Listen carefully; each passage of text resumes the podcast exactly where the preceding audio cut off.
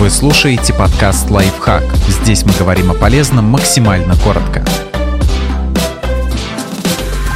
Три изобретения Средневековья, которые изменили мир. Эту эпоху принято считать временем варварства и невежества, но на самом деле все было не так плохо.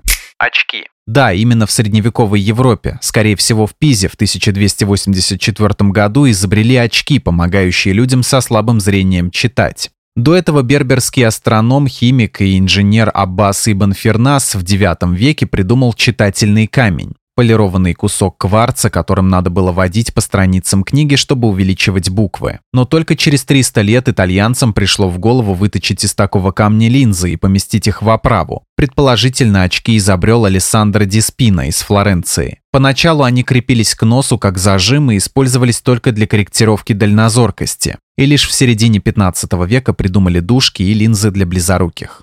Механические часы.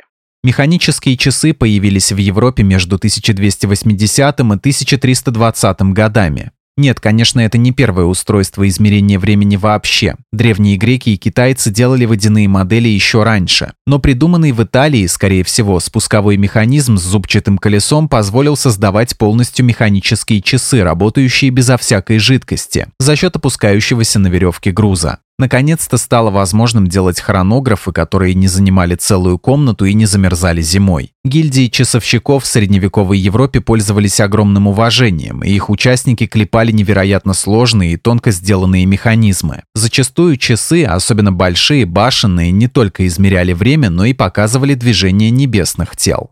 Печатный станок. Немецкий инженер и гравер по имени Иоганн Гутенберг в середине 1440-х годов посмотрел на винный пресс, которым давили виноград для производства алкоголя, поразмыслил и решил подобной штукой печатать книги. Механизм был такой. Набираем из свинцовых букв литер текст, как из кубиков конструктора. Крепим их к пластине, ее к прессу. Смазываем чернилами и вперед отжимать страницу за страницей, пока не наделаешь нужное количество копий. Кстати, за пару столетий до этого, в 1282 году, в Европе изобрели фабрики, работавшие на водяной и ветряной энергии, что позволило штамповать хорошую бумагу в больших количествах. До этого китайцы и мусульмане производили ее исключительно вручную, отчего материал был слишком дорог. Книгопечатание и дешевая бумага спровоцировали революцию в образовании Европы, значительно увеличив количество грамотных людей. Подписывайтесь на подкаст «Лайфхак» на всех удобных платформах, ставьте ему лайки и звездочки, оставляйте комментарии. Услышимся!